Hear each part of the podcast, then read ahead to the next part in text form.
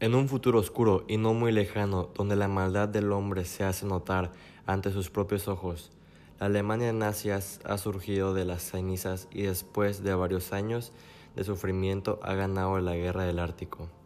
Dentro de este mundo dominado por monstruos vive en la aldea más pobre, Mozambique, un pequeño niño que llora por las noches debido a la ausencia de su padre, quien fue declarado perdido en combate durante la guerra. El nombre de este frágil niño es Vlad Ibrahimovic. Vlad no tiene amigos, no va a la escuela y solo se dedica a cuidar a mamá Coca, quien es su abuela, y sufre de parálisis aguda causada por las bombas de la guerra. Son los más pobres de la aldea y no tienen que comer. A pesar de esto, mamá Coca, con todo el amor del mundo, tomó sus ahorros de 10 años para comprarle unas mantecadas bimbo a Vlad, pues era una fecha especial su cumpleaños número 15.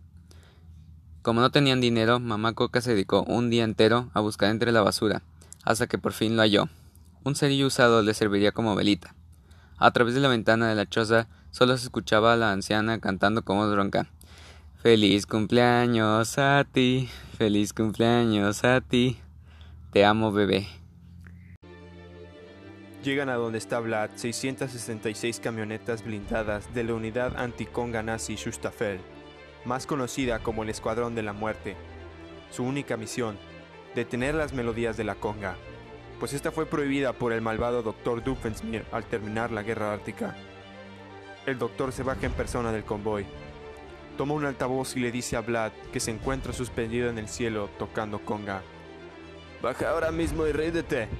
O de lo contrario, usaré el anticongainador 3000. De nada sirvió la advertencia. Vlad se había convertido en el ser más poderoso del universo que jamás existió, pues tenía en la palma de su mano las cinco cuerdas del infinito y solo tenía una meta, acabar con el sufrimiento del hombre, destruyéndolo. La rola estaba por acabarse, al igual que el mundo.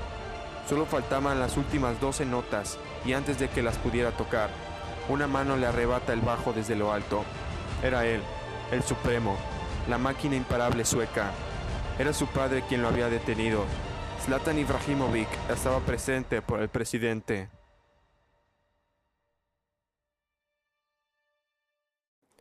Enojado le dice a su hijo, ¿Qué has hecho? Se supone que reunirías a la banda. Te convertiste en lo que juraste destruir. Vlad, con ojos de furia, le responde, y tú eres mi extraño enemigo que estás en el cielo. ¿Dónde has estado todo este tiempo? Llegó la hora, padre. No hay nada que puedas cambiar. Es tarde. 15 años tarde. Vlad golpea a Zlatan matándolo como si fuera una mosca. Se ha vuelto imparable. Juntando su último aliento, termina de tocar la mágica cóngica conga, destruyendo así el universo entero y a él mismo. Mientras se desintegra en lo que queda de la Tierra, Débilmente se escuchan sus últimas palabras. Supongo que se acabó.